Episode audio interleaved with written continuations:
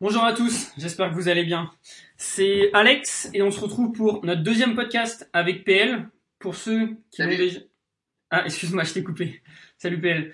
Euh, pour ceux qui l'ont déjà écouté, euh, on a vu pas mal de retours, donc merci à tout le monde.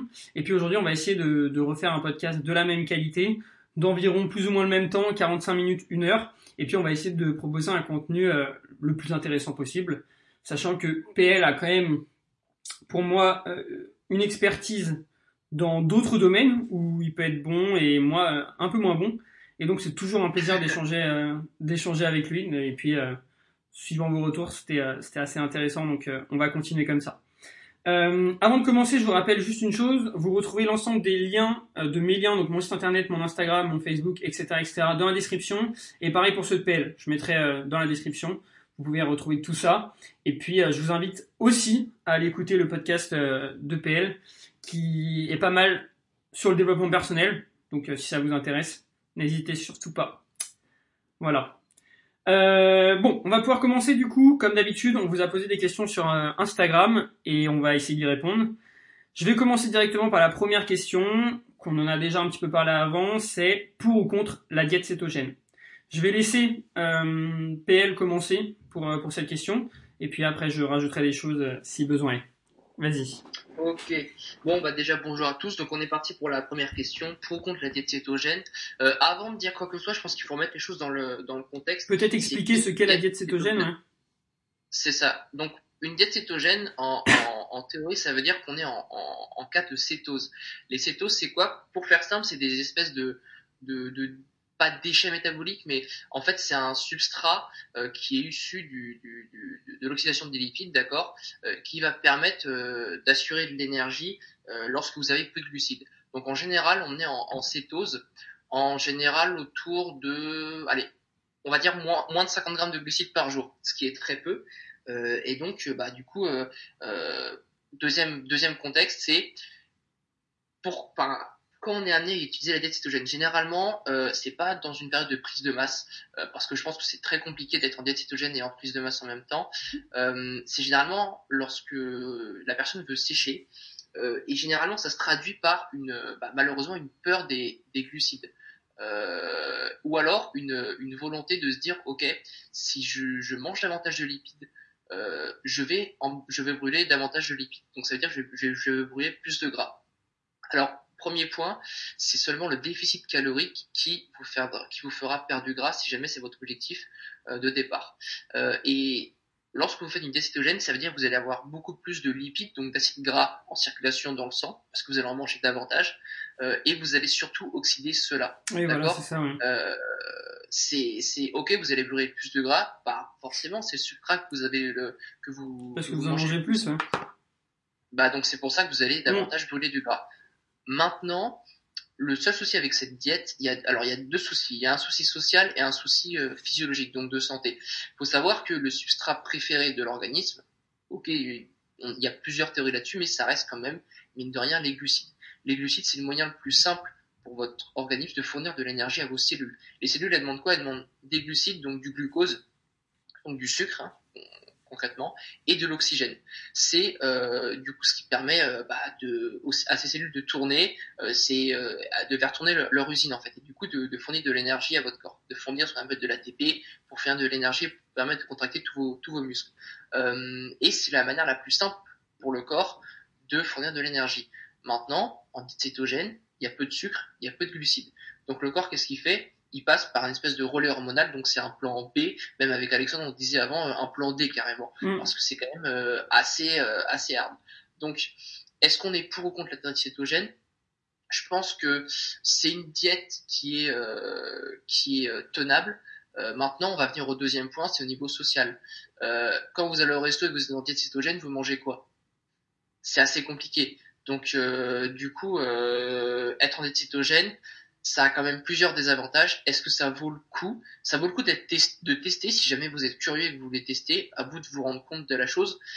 Moi personnellement, je suis pas fan. Alexandre, je crois qu'il est pas fan non plus. Non, pas trop. Euh, mais voilà, encore, on n'est pas dans l'autoritarisme, c'est-à-dire on va pas dire euh, il faut pas faire ça ou il faut faire ça. On vous a donné, enfin moi je vous ai donné mon point de vue, je vous ai donné des raisons. à vous de, de, de, tester si vous avez envie, mais voilà, c'est pas, on va dire que c'est pas forcément la diète idéale. Elle est tenable, elle est faisable, à vous de juger.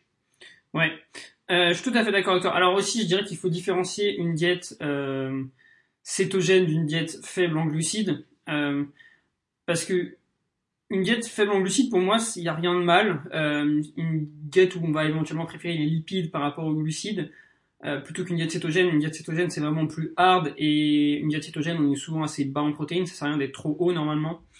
Donc en fait, je suis pas très fan aussi, tout simplement parce que euh, la diète cétogène, c'est pas très dur à tenir. Niveau adhérence, c'est surtout ça le souci, très dur à tenir. Et niveau énergétique, niveau comment on se sent, bah là aussi c'est très compliqué quoi. Euh, je suis vraiment pas fan euh, par rapport à ça. Pour l'avoir testé avec beaucoup de gens, très peu de gens arrivent à tenir, à moins d'être préparation de compétition. Et là, on est très motivé, très très très très très motivé, on suit sa diète mais il y a 90% de chances qu'après, la post-compétition se passe pas très bien. Euh, moi, je dirais que je suis contre, du coup, mais euh, dans certains cas, je suis assez pour la diète faible en glucides et haute en lipides. Et en fait, il y a pas mal d'études qui montrent que euh, pour certaines personnes, une diète plus faible en glucides et plus haute en lipides serait plus intéressant. Alors, je dis pas de forcément l'être, mais je dis juste en comparaison, par exemple, à d'autres personnes. Par exemple, on voit que les personnes de type africaine réagissent mieux à plus de lipides et moins de glucides. Euh, pareil pour les femmes, souvent, par rapport aux hommes. Hein. je compare par rapport aux hommes, et pour les, pour les personnes africaines, je dirais par rapport à des hommes blancs européens, par exemple.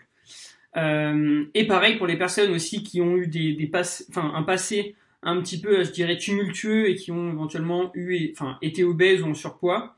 une diète faible en glucides et haute en lipides se enfin, la personne souvent réagit mieux, réagit mieux en termes de perte de poids.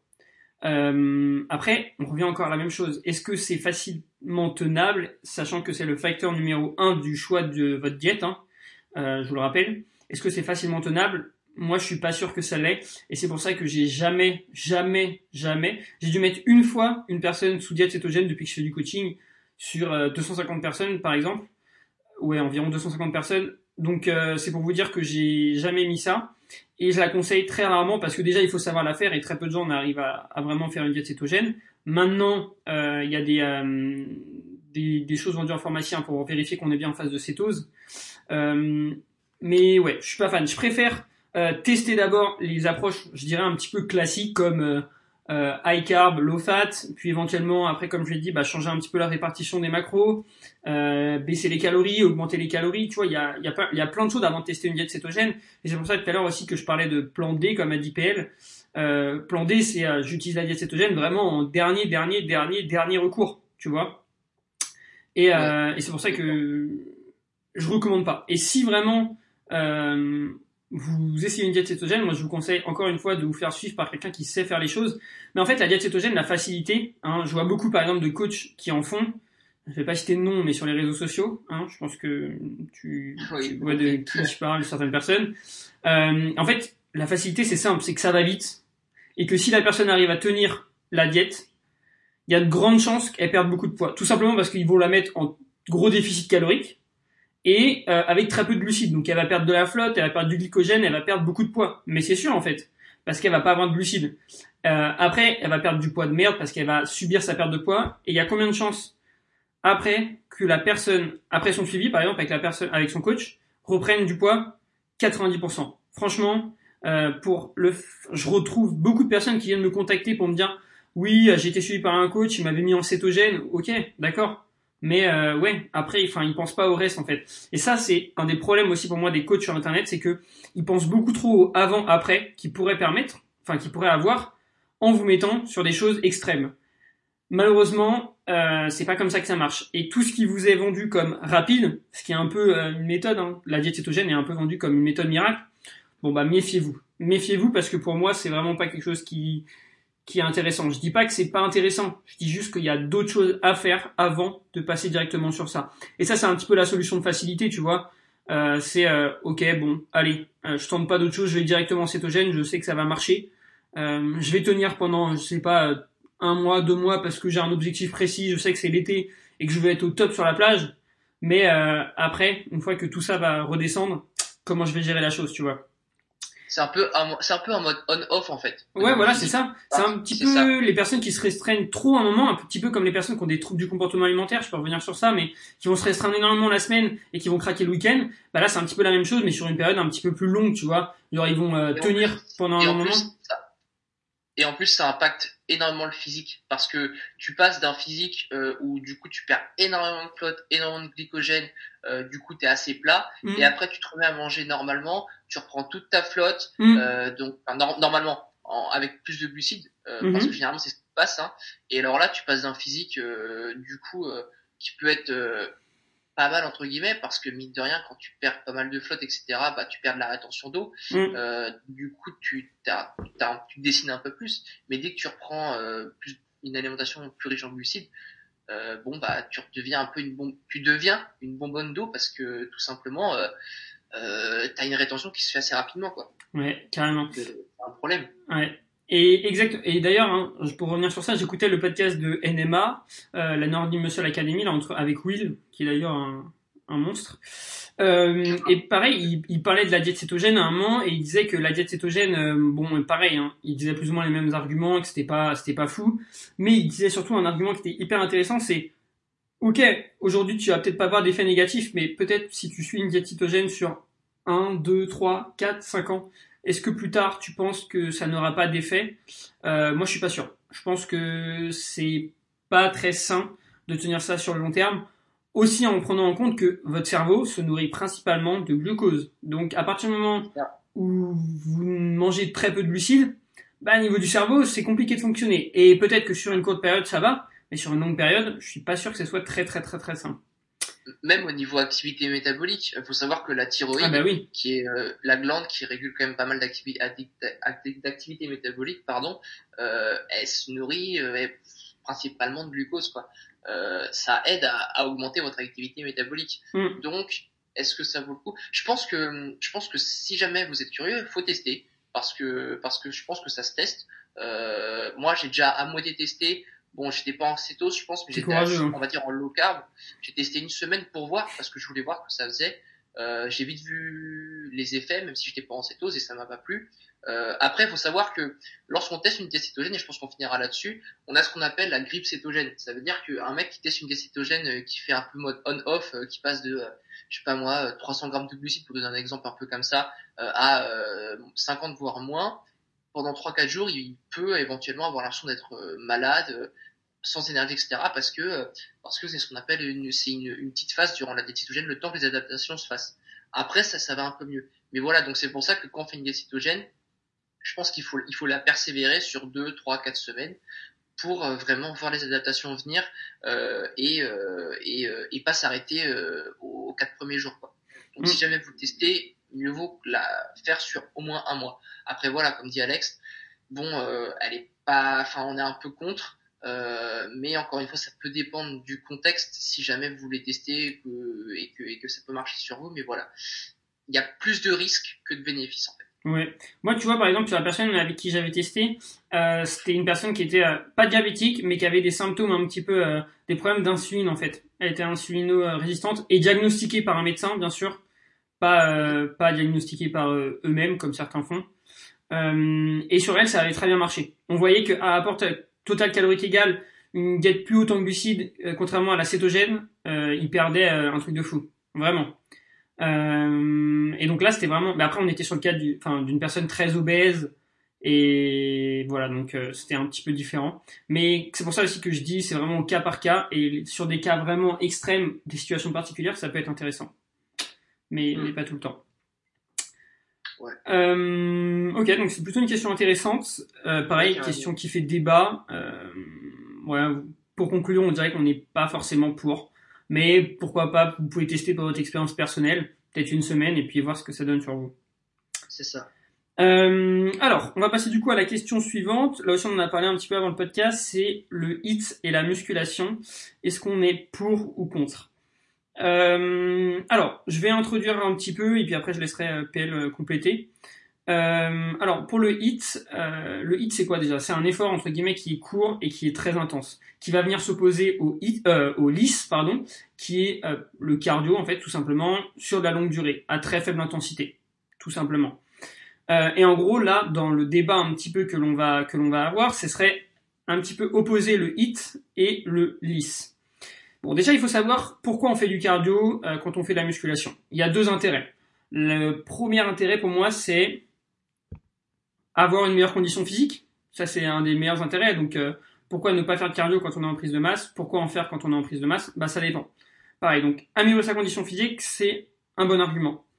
Le second argument, c'est pour ne pas baisser ses apports quand on cherche à perdre du gras. Et pour un petit peu contredire un PL tout à l'heure, parce qu'on en a parlé un petit peu avant, il m'avait dit c'est pour permettre de manger plus qu'on va faire de cardio. Je suis pas forcément d'accord, c'est surtout pour permettre de ne pas manger moins que l'on va que l'on va faire du, du cardio. Euh, donc c'est très très important pour moi de, de, comprendre ça déjà. Et à partir de ce moment-là, on comprend donc que le cardio va nous permettre d'augmenter notre dépense. Après, on va avoir deux choix. On va avoir le hit, comme je vous l'ai dit, et le lisse. Personnellement, je suis vraiment pas fan du hit et je le conseille très peu de fois dans les coachings, par exemple, que je peux avoir, sauf certaines occasions. Exemple, personne qui a très très très très très très très peu de temps. D'accord? Euh, Mais pourquoi je conseille pas forcément de hit Tout simplement pour une chose, et la plus importante selon moi, c'est que le hit va énormément interférer sur votre récupération.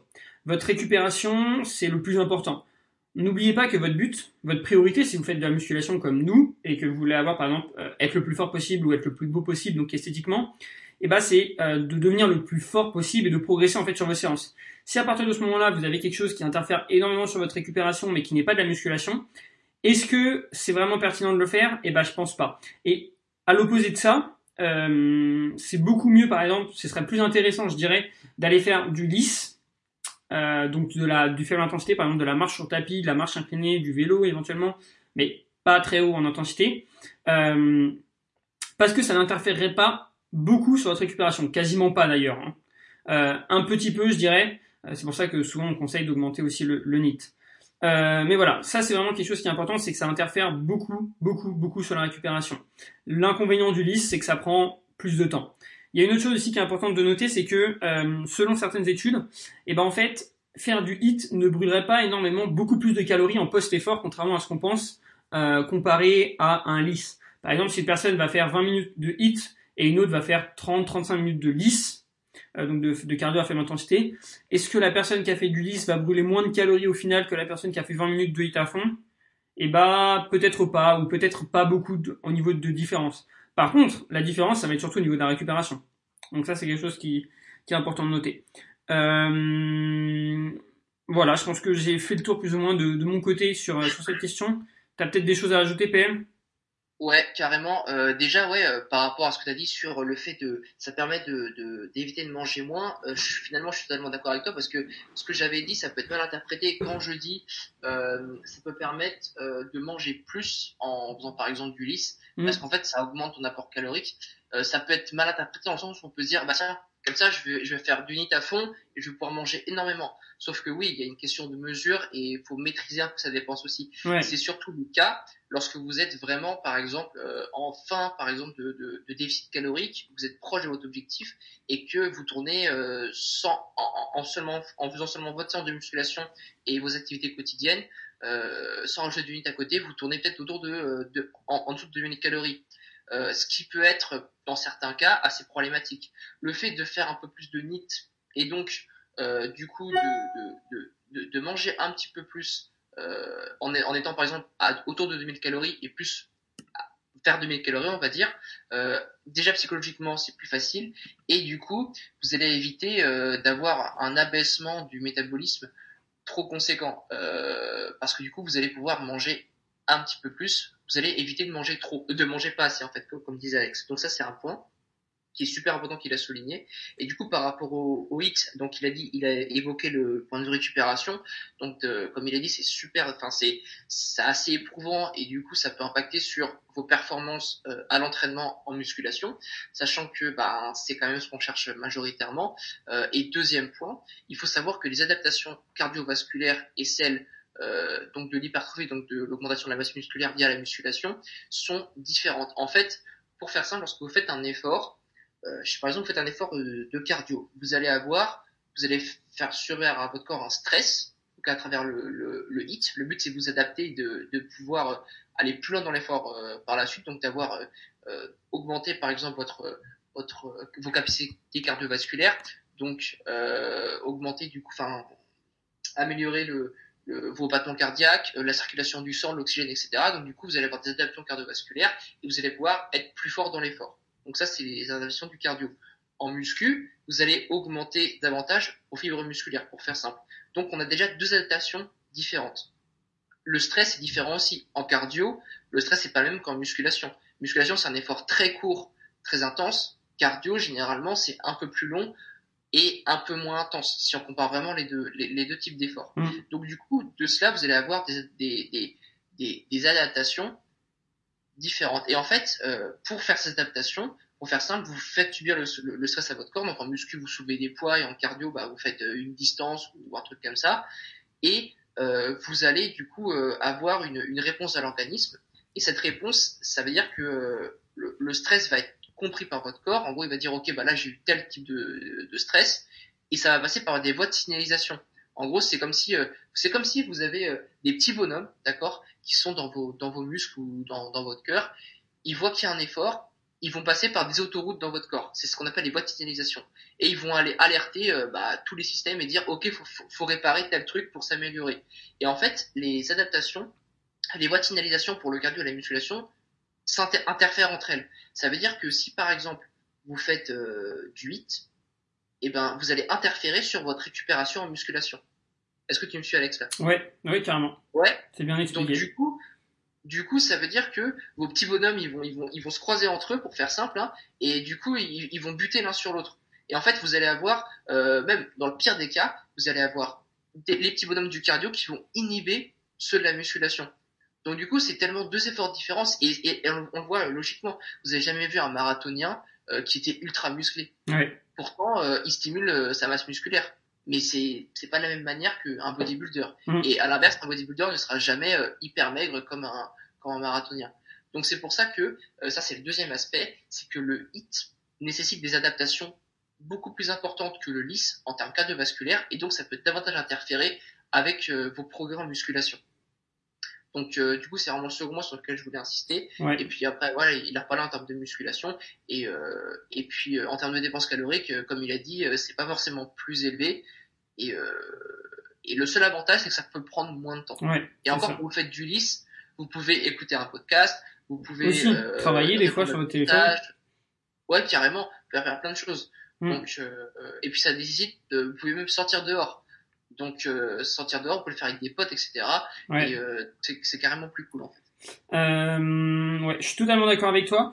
Euh, pour finir hein, sur un petit peu sur ça, moi ce que je conseille, c'est je dirais une à deux séances de hit max par semaine. Je dirais plus une que deux d'ailleurs. Et je conseille aussi de faire du hit par exemple plus si vous souhaitez perdre du poids en début de perte de poids plutôt qu'en fin. Parce que en fin, vous allez déjà réduire vos capacités de récupération via le fait que vous allez manger moins. Euh, contrairement au début où alors enfin, vos capacités sont un petit peu plus hautes. Donc là, vous pouvez plus faire du hit éventuellement et au fur et à mesure passer plus sur du lisse. Mais si vous pouvez commencer directement sur des listes, bah, n'hésitez pas. Et euh, je reviens sur une chose, hein. le cardio, vous n'êtes pas obligé d'en commencer directement au début d'une perte de poids. Idéalement, il faudrait réussir à perdre du poids en ayant optimisé son métabolisme qu'en descendant ses calories au tout début et ajouter le cardio euh, que plus tard lorsque l'on souhaite ne plus descendre forcément ses calories pour augmenter, enfin augmenter son déficit sans forcément baisser ses apports. Et puis, euh, et puis voilà, parce qu'il y a aussi des, inconvénients à faire du cardio de manière générale. Hein. Euh, comme il disait, il y avait des, il y a des adaptations, mais il y a des adaptations aussi sur du lisse. Et comme, même si elles sont moins importantes, euh, il y a d'autres inconvénients à faire du lisse. Le fait que ça prend du temps, le fait que euh, ça augmente la faim pour certaines personnes, la sensation de faim. Et donc après, si vous faites une heure de cardio et vous brûlez, je sais pas, 500 calories en lisse, mais qu'après vous allez manger, je sais pas, une glace pour vous récompenser, bon bah voilà, parce que vous avez faim et que vous craquez, c'est pas intéressant d'en faire. Et il vaut mieux pas en faire des fois. Et ça, je l'expérimente aussi des fois avec certaines personnes en coaching. C'est que bah elles font du cardio, mais après bon elles ont faim et elles craquent. Bon bah dans ce cas-là, on fait pas de cardio. Voilà, c'est aussi simplement. Ça, c'est vachement, c'est vachement problématique en plus. Ouais. Donc euh, voilà. Alors encore une fois, comme l'a dit Alex, c'est pas obligatoire. Si vous voulez en faire, même, je pense que faut remettre aussi les choses dans le contexte. Je sais que moi j'ai des clients qui aiment faire du hit. Oui, voilà. Ouais, moi aussi. Je leur en mets. Je le remets, mais euh, je, le, je le limite. Ça veut dire que euh, je le mets euh, peut-être au milieu de la semaine de façon assez stratégique. Au début, ça dépend de, du nombre de séances dont la personne dispose. Et je dis, ok, bah sur ce jour-là, tu fais que ça, tu as une journée de repos avant, etc. Par contre, tu fais attention à pas dépasser tel temps, etc. Et puis la personne fait ce qu'elle veut. Quoi. Hmm. Mais donc c'est faisable. Il faut juste savoir le maîtriser. Ouais, totalement d'accord avec toi. ok. Bon, bah une autre question euh, assez intéressante. Malheureusement, pareil, je vois beaucoup de hits. Et euh, en fait, une erreur qui est beaucoup faite. Hein. Beaucoup de femmes font par exemple que des entraînements hits, malheureusement. Et euh, quand on voit le physique qu'elles ont, bah elles ont pas un physique très athlétique. Elles ont un physique souvent assez mince, avec un petit peu de gras, un petit peu genre à la manière d'un skinny fat, mais pour les pour les femmes. Et plat, quoi. Ouais, très plat, avec beaucoup de cellulite ou des choses comme ça. Donc, franchement, j'ai récupéré pas mal de personnes euh, il y a pas longtemps en coaching qui faisaient que du hit et depuis bah, qu'on a commencé la musculation, depuis qu'en plus on a commencé à manger plus et faire de la musculation, elles avaient l'impression de moins se dépenser. Ouais, mais le physique il a bougé, il a réagi super bien. Donc euh, évitez le hit. Enfin, je dis pas d'éviter, je dis juste limitez-vous et pensez plus à musculation que hit si votre objectif c'est de devenir le plus esthétique possible. C'est ça. Euh, voilà, on va pouvoir passer à la question suivante. Euh, question assez intéressante, on va avoir sûrement pas mal de choses à dire et je vais te laisser commencer encore une fois PL. Euh, c'est comment gérer la musculation avec sa vie pro, sa vie étudiante, notamment d'un point de vue sommeil, d'un point de vue vie sociable, comment organiser son temps, comment être productif éventuellement dans son travail, euh, ou dans sa vie étudiante, enfin c'est la même chose de toute façon. Euh, dans tous les cas, là, si on, on parle euh, de, de, vie étudiante ou de travail, c'est la même chose, d'accord? Euh, PL est, est, encore étudiant, moi personnellement je travaille, mais euh, quand on, enfin c'est exactement la même chose, ça nous prend un temps sur la semaine, un temps sur lequel on doit être sérieux et productif, donc c'est important de, de, le signaler. donc voilà, je vais te commencer, enfin je vais te laisser commencer parler de ça et puis on va pouvoir éventuellement débattre. Si on a des points de vue différents, mais je pense pas. Je pense qu'on a plus ou moins le, la même chose, on arrive tous les deux à, à plutôt bien gérer les choses de ce qu'on sait plus, enfin, de ce qu'on sait dit avant. Donc euh, voilà, maintenant, euh, dis-moi un peu plus. Ça peut-être différer selon la manière de fonctionner, mais je pense que dans l'ensemble, c'est plutôt pareil. Mm. Euh, en fait, je pense que ça dépend de chacun, mais il y a plusieurs règles que j'ai en tête là. Euh, faut pas penser en, en, en termes de, faut dire, faut pas dire j'ai pas le temps. Faut penser en termes de priorité. Mm. Faut d'abord, faut que vous établissiez vos priorités. Donc, vous, par exemple, dans vos priorités, vous allez avoir dans la semaine du temps qui vous sera obligatoire de, de faire entre guillemets. Par exemple, si vous avez un travail que vous êtes, euh, euh, par exemple, en, vous êtes euh, employé, d'accord, bah vous pouvez pas dire à votre patron non, je viens pas cette semaine parce que j'ai envie de dormir. Non, vous êtes obligé de faire ce temps-là. Donc déjà, ça veut dire que dans votre organisation, vous devez dire ok, chaque jour, donc les horaires peuvent différer selon ce que vous faites. Hein, je j'ai bah j'ai ça de, de telle heure à telle heure. Ok. Donc ensuite, euh, quelle est ma seconde priorité? Ok, je sais pas moi, euh, je veux développer un business dans tel, dans tel truc. Ok, bah je m'accorde, on va dire euh, tant d'heures par semaine à ce business-là. Ensuite, vous faites ok, bah, par rapport à ce business-là, je vais, enfin ce business-là, pardon, je vais dispatcher tant d'heures par jour. Ok. Ensuite, vous allez vous dire ouais, mais moi j'aime bien avoir une vie sociale. Ok, donc du coup, comment je peux faire, etc. Et en fait, en établissant vos priorités, vous allez trouver le temps qui correspond à chaque ordre de priorité.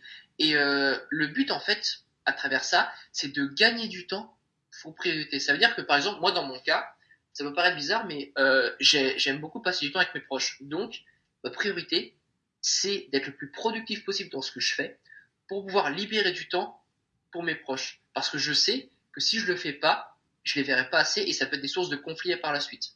Donc, ça veut dire que L'objectif, c'est vraiment de me libérer du temps pour mes proches. Après, ça peut être, par exemple, vous voulez vous libérer du temps pour travailler un peu plus. Donc, dans ce cas-là, c'est d'être plus productif pour dire, OK, maintenant, j'ai, ce que je devais faire en trois heures, je vais faire en deux, sans évidemment négliger la chose. Donc, du coup, j'ai une heure de plus que je peux, euh, que je peux euh, consacrer à un autre projet. Donc, c'est vraiment ça, en termes de priorité, en termes d'organisation. Il faut vraiment mettre dans le contexte. Et surtout, en termes de, d'organisation, il faut surtout pas vous comparer aux autres. Parce que, euh, il y a deux choses. Déjà, il y a le contexte de la personne. Ça veut dire que si vous remarquez que cette personne-là, elle arrive à travailler 10 heures par jour euh, et que vous, vous n'y arrivez pas, bah ouais, mais cette personne, en fait, euh, elle, est, elle est libre dans ce qu'elle fait. Alors que vous, vous avez 5 heures par jour à consacrer à votre travail. Donc, vous avez déjà 5 heures en moins. Donc, vous, vous comparez, ça servira à rien. Et seconde chose par rapport à ça, c'est... attends, j'avais dit priorité et... Putain, j'ai un trou. L'organisation? Euh, dans l'organisation, Euh, non, ça me reviendra. Ça me reviendra. J'avais dit du coup. Ouais, non, j'ai un trou. j'ai un trou dans ce que ça me reviendra. Je sais pas si tu pouvais compléter ce que j'ai dit au début déjà. Euh, moi, je suis d'accord avec toi. C'est que déjà, il faut voir ses priorités. Euh, c'est la règle numéro un. On établit ses priorités, on établit ce qu'on veut faire, on se fixe des objectifs à moyen, court et long terme. Euh, par exemple, sur la semaine, sur le mois et sur des années. Ça, c'est. Je l'avais déjà dit dans mes podcasts, mais par exemple, euh, je sais ce que je veux faire dans des années. J'ai déjà suffisamment de travail pour savoir ce que je vais faire dans un, deux, trois ans. Euh, ça c'est important, mais je sais aussi ce que je vais faire demain. Je sais aussi ce que je vais faire aujourd'hui. Je sais aussi ce que je vais faire la semaine prochaine. Vraiment, je planifie bah, tout d'ailleurs. Très important. Et pour du coup suivre ça, euh, il y a deux choses qui sont importantes pour moi. L'organisation, donc définir ses priorités, être organisé, c'est aussi une chose. Et euh, le sommeil. Je vais revenir aussi sur ça, mais ça fait partie aussi de l'organisation. Ah oui. Euh, mais dans, en fait, par rapport à la question euh, qu'on m'avait posée, je connais aussi de la personne. C'est une personne que je coach et qui on, on en a discuté d'ailleurs la dernière fois dans son bilan et qui me disait que euh, bah, il dormait 5 heures euh, par jour. Le souci, c'est que cette personne est en stage, il me semble. Hein, tu me corrigeras, Vincent, mais si c'est pas le cas. Mais ouais, Vincent est en stage euh, à Barcelone actuellement et à côté, il a un projet entrepreneurial, donc il bosse beaucoup. Euh, Est-ce que et, du coup, il néglige son sommeil. Et moi, ce que je lui ai dit, c'est que, ok, bon, idéalement, il faudrait que tu essaies de dormir plus. Il faudrait que tu essaies de dormir plus parce que peut-être qu'en dormant plus, tu seras aussi plus productif. Et ça, c'est quelque chose que je le remarque. Au début, moi aussi, je voulais, euh, je voulais bosser tout le temps. Euh, il fallait que je dorme pas beaucoup pour, pour travailler le plus possible. Euh, et je pense pas que c'est la meilleure des solutions. Déjà parce que sur le long terme, c'est pas tenable. Et puis, euh, et puis tout simplement, euh, des fois, plus on dort, plus on est en forme et plus on peut être productif. Et plus on peut être productif, et plus après, ça nous laisse du temps libre pour faire ce que l'on souhaite. Comme disait PL, peut-être sortir avec des amis, peut-être euh, travailler plus si c'est votre objectif. Euh, ça, c'est vraiment en fonction de chacun. PL, tout à l'heure, il parlait beaucoup de la vie sociale. Je suis totalement d'accord. Euh, moi aussi, j'ai cet aspect, mais je pense que moi, actuellement, le, travail passe avant beaucoup de choses, euh, parce que je suis jeune et que je suis un petit peu dans cette optique de de, construire ma vie pro. Je suis jeune pro en fait, et euh, à la différence de PL qui est encore un petit peu étudiant, et du coup il n'a pas encore ses, ses, contraintes, et je pense qu'il les verra bah, d'ici deux ans, puisqu'on en parlait aussi avant. Euh, bah c'est là qu'il faut travailler. Ça c'est quelque chose qui est important, c'est là qu'il faut travailler. Donc inévitablement, il faut bosser peut-être un petit peu plus que des personnes qu'on peut voir un petit peu partout. Surtout si vous avez des ambitions. Ça, c'est aussi quelque chose qui est important. Surtout si vous avez des ambitions. Tout le monde n'est pas ambitieux. Ça aussi, c'est quelque chose qui est important. Tout le monde ne veut pas euh, très bien gagner sa vie, ou tout le monde ne veut pas construire un business, ou tout le monde ne veut pas, euh... ouais, voilà, tout le monde ne veut pas, je dirais, réussir. Il y a des gens, ils se contentent très bien de gagner euh, 1500 euros par mois, par exemple, et, euh, et, euh, et bosser, je sais pas, 7 heures, 6, 7 heures par jour. Et je le respecte totalement. Après, c'est pas forcément le cas de tout le monde et c'est pas forcément mon cas aussi. Donc en fait, euh, là aussi, c'est une situation cas par cas. Mais vraiment, mon meilleur conseil par rapport à ça, ce serait de bien dormir euh, et ça passe aussi par l'organisation. Pour moi, on doit savoir ce que l'on doit faire et une bonne astuce qui est intéressante et ce que je fais personnellement, c'est planifier mes journées euh, à l'avance. Alors, une des erreurs que je fais souvent, que j'ai souvent fait au début, c'est peut-être planifier mes, mes journées en en mettant beaucoup trop. Et du coup, bah, on n'arrive pas à faire ce qu'on fait. Et du coup, bah, ça nous fait bosser jusqu'à je sais pas quelle heure pour, pour arriver à faire ce qu'on fait. Donc, définir aussi une ordre des tâches, on revient en priorité, peut-être en disant, ok, bon, je dois faire ça aujourd'hui, je dois faire ça, et peut-être si j'ai le temps, eh ben, je vais faire ça. Ok, c'est un autre exemple. Euh, peut-être, euh, je vais dire que demain, je dois, je dois finir un programme, euh, faire, je sais pas, 10 bilans, et je dois voir ma copine. Et bah, ça c'est ma priorité. Après, si par exemple j'ai fini mes bilans un petit peu plus tôt, et ben j'ai une liste éventuellement secondaire où je dois me dire ok bon bah, je dois je vais préparer cinq posts Instagram tu vois. Et ouais, euh, je et je pense que c'est ça qui est important c'est se planifier les choses. Une autre chose qui est importante c'est et ça je l'apprends au fur et à mesure de plus en plus vraiment c'est apprendre qu'on peut pas être partout et qu'on peut pas tout faire et que c'est pas tenable euh, d'être toujours à fond. Ça c'est aussi quelque chose que je comprends c'est que plus j'évolue donc là maintenant ça fait euh, deux ans et demi que je crois que je suis à, à mon compte et je travaille à mon compte et plus je me dis que euh, bah c'est pas tenable sur le long terme. Et c'est pour ça aussi que je dis que ouais je sais que actuellement je travaille beaucoup mais je sais que c'est pas ce sera pas le cas toute ma vie. Euh, donc aussi c'est pour ça c'est travailler maintenant entre guillemets pour être un petit peu plus libre euh, par la suite. Parce que euh, on va tous je vous le dis bien hein, pour les personnes éventuellement Vincent qui est dans le même cas que moi on va tous rencontrer quelqu'un qui va faire que par exemple ta vie va changer et que bah, tu vas éventuellement penser à avoir une vie de famille etc etc et et plein de choses en fait. On peut pas euh, être, enfin c'est pas tenable de bosser 80 heures ou 70 heures par semaine pendant 30 ans. Et plus on comprend ça, je pense, et bah plus on voit un petit peu les choses différemment et on accepte aussi de, de faire d'autres choses et de profiter un petit peu du moment présent et se dire que ok bon allez je vais manger à l'extérieur avec mes potes c'est pas grave ça me fait du bien tu vois euh, j'ai pas fini ce que je voulais faire aujourd'hui ah c'est pas grave je me lèverai un petit peu plus tôt demain enfin pas forcément parce que je parlais du sommeil mais euh, j'essaierai d'être plus productif demain ou c'était pas un truc qui était dans ma priorité aujourd'hui donc j'ai fait ce que je voulais ben voilà je peux aller profiter avec mes amis euh, c'est quelque chose qui est important et ne pas se couper parce que pour en revenir à la musculation, euh, ne vous coupez pas que pour la musculation, c'est très important. Euh, vous n'avez pas, ça c'est quelque chose qui est important. Vous n'avez pas besoin de vous entraîner six fois par semaine. Vous n'avez pas besoin de manger euh, poulet riz tout le temps sans sortir. Très important. Vous pouvez aller boire des verres avec des amis. Vous pouvez boire de l'alcool. C'est pas un souci. Je ne dis pas d'en boire, mais je, dis juste que il n'y a rien de mal à aller boire une bière avec des amis de temps en temps. PL aime bien ça. J'aime bien ça aussi mais c'est juste en fait une question de, de, de, choix et de priorité. C'est ça, c'est quelque chose qui est important. Il y a, enfin voilà, faites-vous plaisir aussi, et c'est ça aussi qui permet de tenir sur le long terme, parce que pour moi, les personnes qui sont trop extrêmes dans ce qu'ils font ne tiennent jamais au final réellement longtemps. Donc voilà. J'ai ouais, j'ai quatre trucs à rajouter parce mm. que ce que tu dis était super inspirant.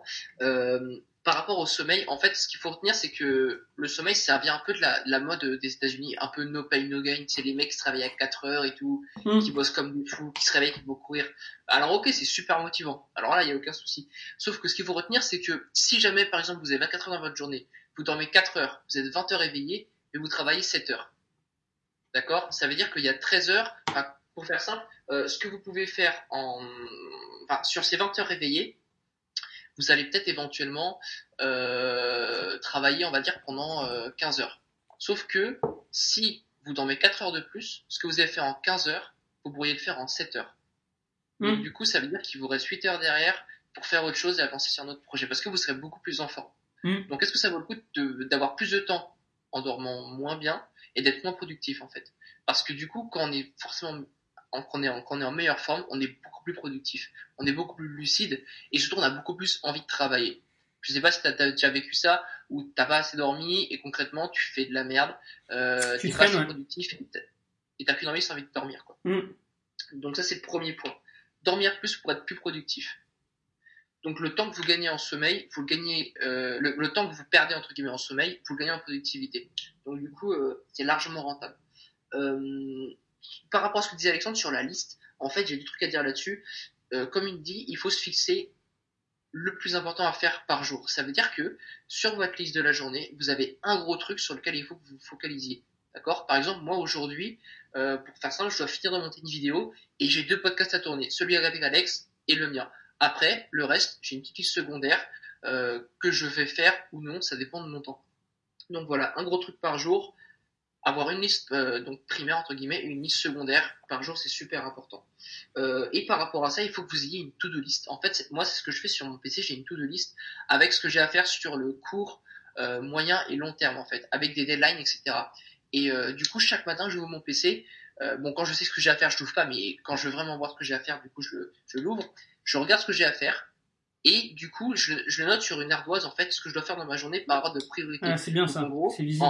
ouais et comme ça, c'est visible. Et en haut, je dis, OK, je dois faire ça.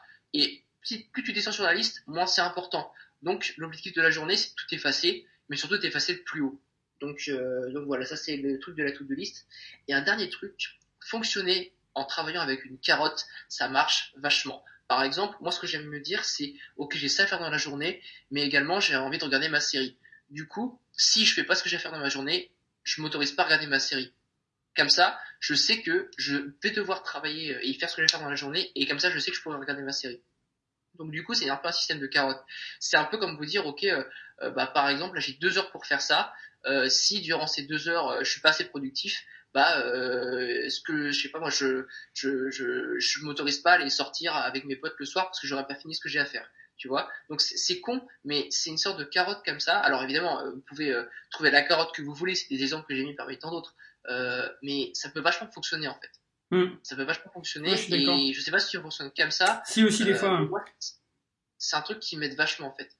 Bah ça dépend vraiment des jours, mais je sais que si par exemple souvent les week-ends, euh, c'est là où on est le plus amené à sortir ou des choses comme ça. Et je remarque que souvent, quand j'ai une sortie ou quelque chose comme ça, je suis plus productif le jour de ma sortie, euh, tout simplement parce que je sais que le soir je veux sortir et je sais que du coup si le soir je sors, le lendemain je vais me réveiller aussi un peu plus tard. Euh, donc souvent quand c'est comme ça, je me dis bon allez il faut que je travaille parce que demain je vais me lever plus tard et ce soir je vais pas pouvoir bosser jusqu'à ce que je bosse d'habitude. Donc euh, oui c'est un, une espèce de carotte et enfin c'est pas oui si c'est ça.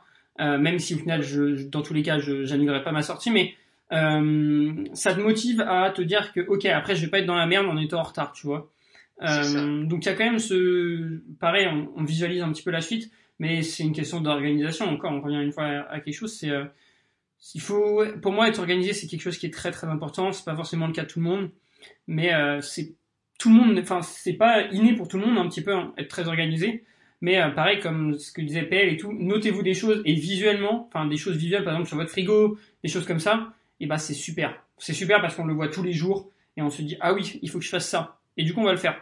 Et une chose qui est importante aussi, c'est arrêter de procrastiner. C'est très important. Si vous avez l'occasion de faire quelque chose de suite, essayez de le faire de suite.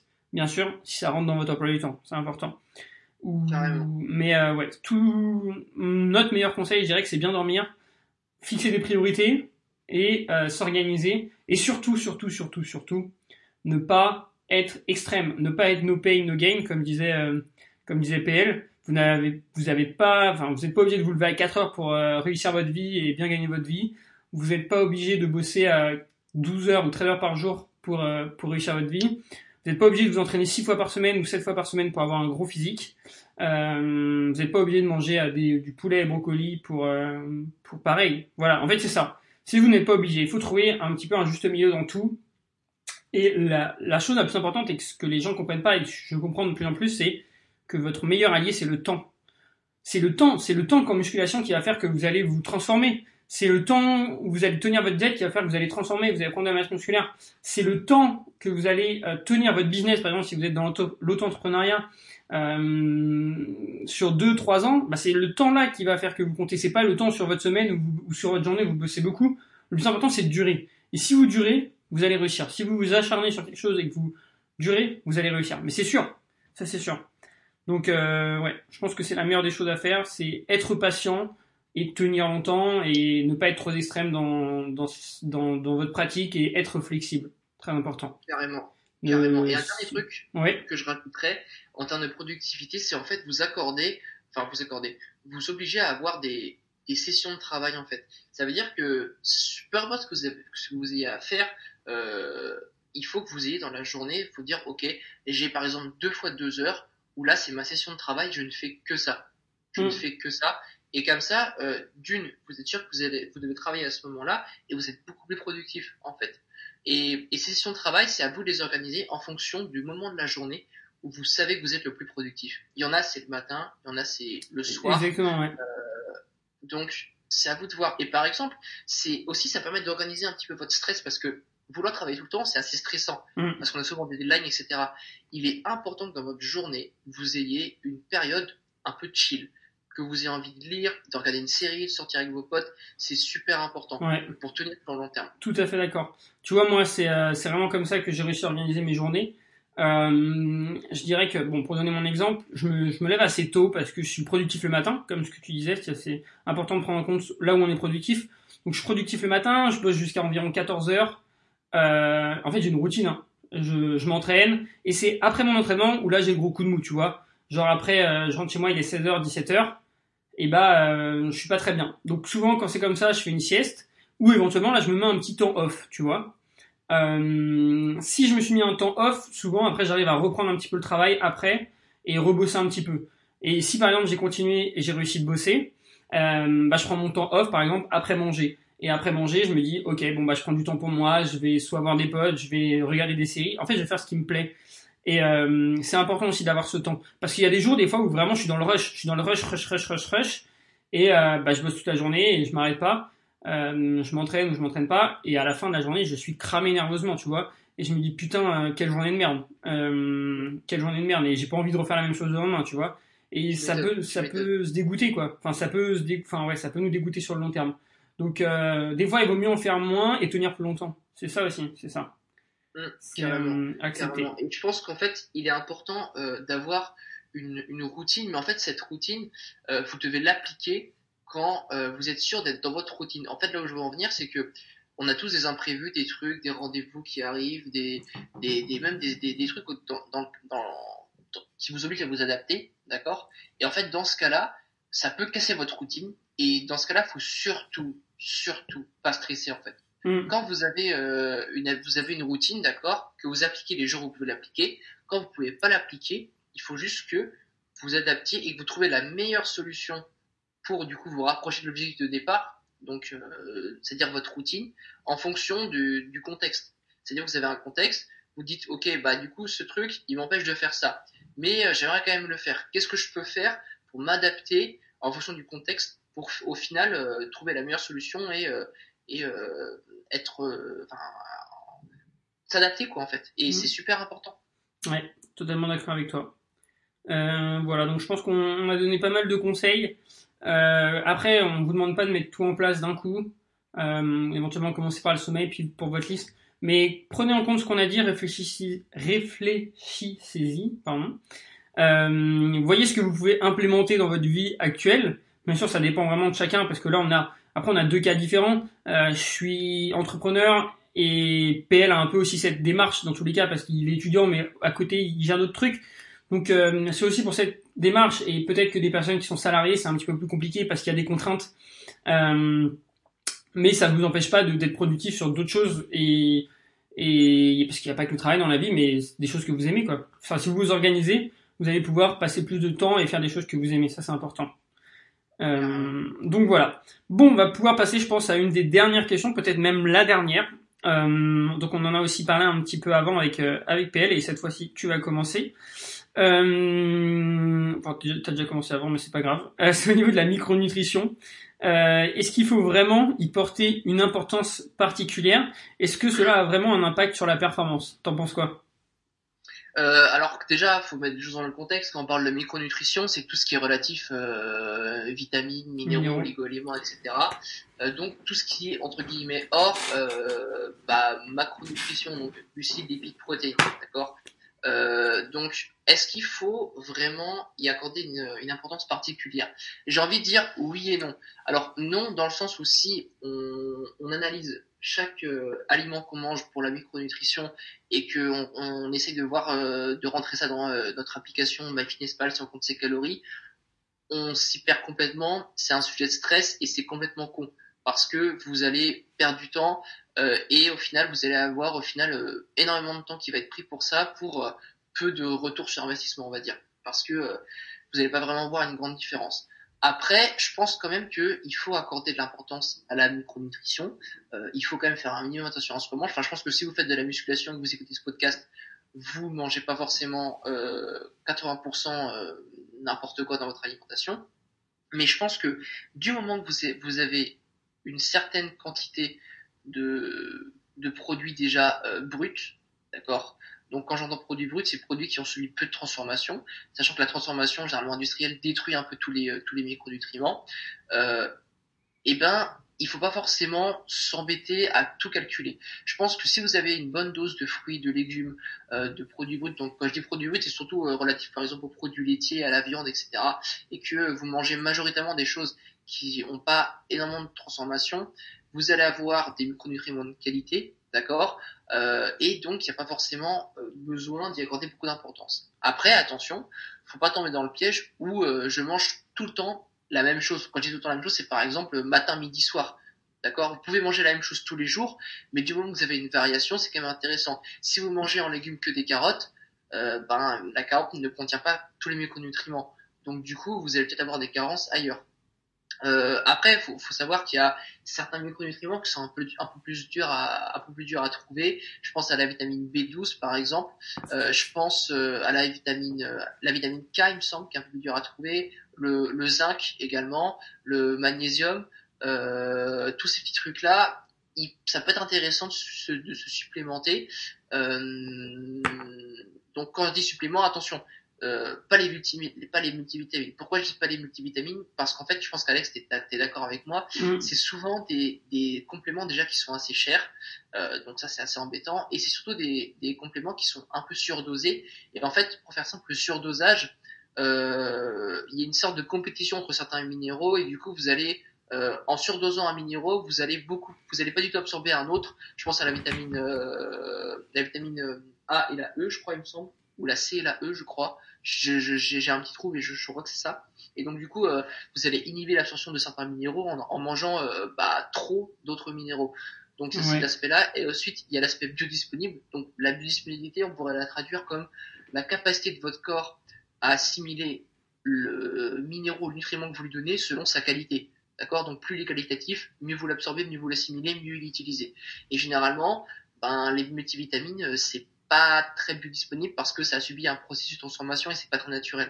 Donc euh, voilà. Après, on en a parlé hors podcast, les suppléments que vous pouvez utiliser en termes de micronutrition, vitamine D, euh, magnésium, zinc et la glycine. Alors pourquoi la glycine? En fait, c'est assez simple. La glycine, c'est un acide aminé qui est précurseur du collagène, d'accord? Le collagène qui, bah, qui contient, qui constitue vos articulations, pour faire simple, euh, et même le collagène, ça constitue un peu vos, vos cheveux, votre peau, etc. Euh, ça fait partie de ça, ça aide à assembler un petit peu, donc c'est vachement intéressant. Et en fait, par exemple, lorsque c'est l'acide aminé, en fait, qui est euh, le plus en, enfin, pour lequel on a beaucoup plus de déficit que, les autres. Je prends l'exemple, en fait, quand vous mangez de la viande, généralement, quand vous prenez du poulet, vous prenez souvent bah, que le blanc de poulet. Sauf que la peau du poulet qui est grasse, par exemple, même les abats à côté, euh, les déchets, qu'on considère comme les déchets, euh, bah, contiennent des acides aminés qui sont très peu présents dans le blanc de poulet, en fait. Donc du coup, vous allez avoir des carences dans ces acides aminés, et donc du coup, se supplémenter en glycine, ça peut être intéressant de ce point de vue-là. Donc, euh, donc voilà, je pense que j'ai pas mal dit de choses là-dessus, mais voilà, vous prenez pas la tête avec la micronutrition. Assurez-vous de manger quand même un minimum de, fruits de légumes, euh, d'aliments bruts de qualité. Et, puis supplémentez-vous si vous jamais vous voulez essayer avec ce que je vous ai recommandé et ce qu'Alex dira par la suite. Euh, mais voilà. Ouais, euh, je suis totalement d'accord avec toi. Alors juste, je rajouterai une, enfin, deux trois choses. Je dirais que d'abord, si, euh, vous avez une alimentation variée, vous ne devriez pas avoir de carence Sauf quand on est sportif, on a souvent des, besoins un petit peu plus importants, d'où l'intérêt des fois de se supplémenter sur certains compléments. Ça c'est important de, le noter. Euh, même chose par rapport à ce que disait PL, le fait des fois de se sursupplémenter en certaines euh, vitamines peut être toxique. Il faut savoir que certaines vitamines sont lipos, il y a les water solubles et euh, liposolubles. En gros, euh, il y en a qui vont avec l'eau, il y en a qui vont avec le gras. Et ceux qui vont être solubles avec le gras, le souci c'est qu'elles sont stockées elles sont stockées.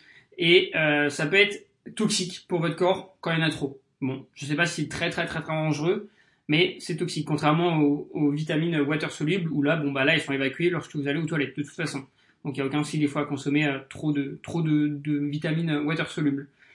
Euh, donc voilà, ça c'est important. Après, effectivement, comme il a dit, je pense que les compléments, euh, certains compléments sont assez intéressants. Comme moi, je conseille souvent le, magnésium et je conseille euh, le, euh, la vitamine D. Après, euh, PL, on a rajouté d'autres. Ah ouais, ouais. Euh, donc, ouais, vitamine D, magnésium, c'est intéressant. Une chose qui est importante, c'est que, par exemple, si vous consommez de la vitamine D en termes de complément, je vous déconseille de la prendre sous forme de gélule. Il y a de grandes chances qu'elle soit très mal assimilée et il vaut mieux la consommer bah, sous forme de gouttes ou d'ampoule. Et pour ça, il vous suffit d'aller d'aller en pharmacie des fois pour, pour en avoir. Ce sera sûrement moins cher que sur les sites de compléments en plus. Donc voilà. Et d'ailleurs, hein, tous les compléments que l'on vous conseille là sont trouvables en pharmacie. Hein. Euh, donc euh, voilà, vous pouvez aller, euh, c'est des compléments santé et euh, vous en aurez. Et ce qui peut être éventuellement être intéressant, c'est comment être sûr qu'on n'a pas de, de carence. Ça c'est important. Bah, déjà, si vous vous sentez en bonne forme, bon, c'est déjà c'est déjà un bon point.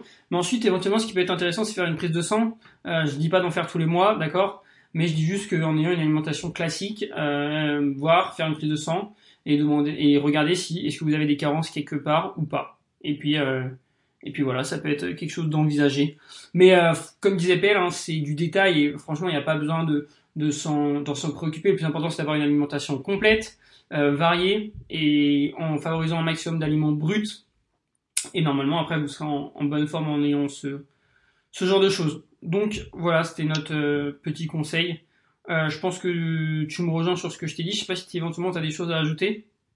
Ouais, juste par rapport aux compléments, si jamais vous voulez supplémenter en, magnésium, euh, faites attention aux sources. Généralement, les, les meilleures sources, alors je ne dis pas de bêtises en magnésium, il y a le citrate est le bicyclinate de magnésium.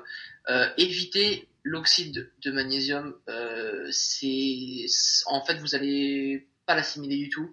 Euh, et euh, dernière chose par rapport au magnésium, lorsque vous le prenez, surdosez-le un petit peu, euh, ou alors le prenez pas lorsque vous avez pris par exemple des produits laitiers, parce qu'il y a une concurrence entre calcium et magnésium.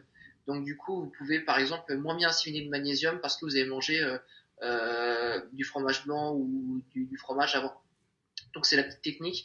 Euh, et le prendre le soir, c'est assez intéressant parce que c'est euh, le magnésium aide à la récupération du système nerveux. En fait, pour mm. faire simple, il intervient dans la conduction, dans la, la conduction de l'influx nerveux et ça peut vous aider à mieux dormir. Ouais, exact. Ça permet d'avoir un sommeil un petit peu plus profond et euh, bah, vous réveiller en meilleure forme. Personnellement, j'en ai pris un moment, j'en prends plus actuellement, mais j'en ai pris pendant un moment euh, avant de me coucher et c'est vrai que je me levais bah, en meilleure forme quand j'avais moins cette sensation de fatigue. Euh... Ouais, je suis d'accord. Je l'avais pris aussi, c'était pareil. Ouais, bon, bah tant mieux. Après, il y a peut-être un effet placebo aussi, mais bon. Après, ouais, euh, c'est sûr, c'est sûr. Ouais. Ok, bon bah on arrive déjà à 55, 56 minutes. Euh, je pense qu'on va pouvoir, euh, on va pouvoir conclure. Sinon, parce que si on repart sur une question, ça va durer un petit peu trop longtemps. Ouais. euh, bon, en tout cas, j'espère que, que ce podcast vous aura plu. Comme je vous l'ai dit, euh, vous retrouvez l'ensemble de nos liens dans la description. Nous, on va essayer de, de quand même faire un, un podcast, euh, bon, assez régulièrement. Après, ça dépend si nous emploie du temps. On va pas pouvoir faire ça toutes les semaines, c'est sûr, mais éventuellement une fois par mois, si on a le temps euh, ça peut être ça peut être intéressant surtout par rapport à vos retours. Et puis euh, surtout ce que je vous invite à faire, c'est aller découvrir le podcast de PL. C'est très intéressant.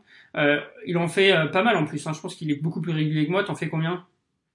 Ça dépend. J'essaye d'en faire deux par semaine. Ouais, voilà, c'est ça. Hein. J'essaye, j'essaye, ouais. Ouais, bon bah je vous invite à aller voir ça. C'est des podcasts en plus pas très longs, enfin un peu moins longs qu'une heure bien sûr. Euh... Je fais entre autour de 10-15 minutes. Ouais, voilà, c'est ça. Hein. Donc euh, voilà, vous avez, euh, ça prend pas beaucoup de temps, le temps de marcher pour revenir de la salle ou pour aller à la salle, bah, vous pouvez écouter ça. Euh, ou sur votre cardio, parce qu'on en parlait tout à l'heure, en lice. voilà, donc je vous invite vraiment à faire ça. Regardez éventuellement son compte Instagram si ça vous intéresse. Il propose beaucoup de contenu intéressant en ce moment. son compte vraiment, comme j'ai peut-être déjà dit la dernière fois, mais se développe vraiment beaucoup. Et puis, bah, c'est un plaisir d'échanger en tout cas avec toi. Et puis, bah, du coup, je te dis à très vite. À la prochaine, ouais. Salut. Ciao.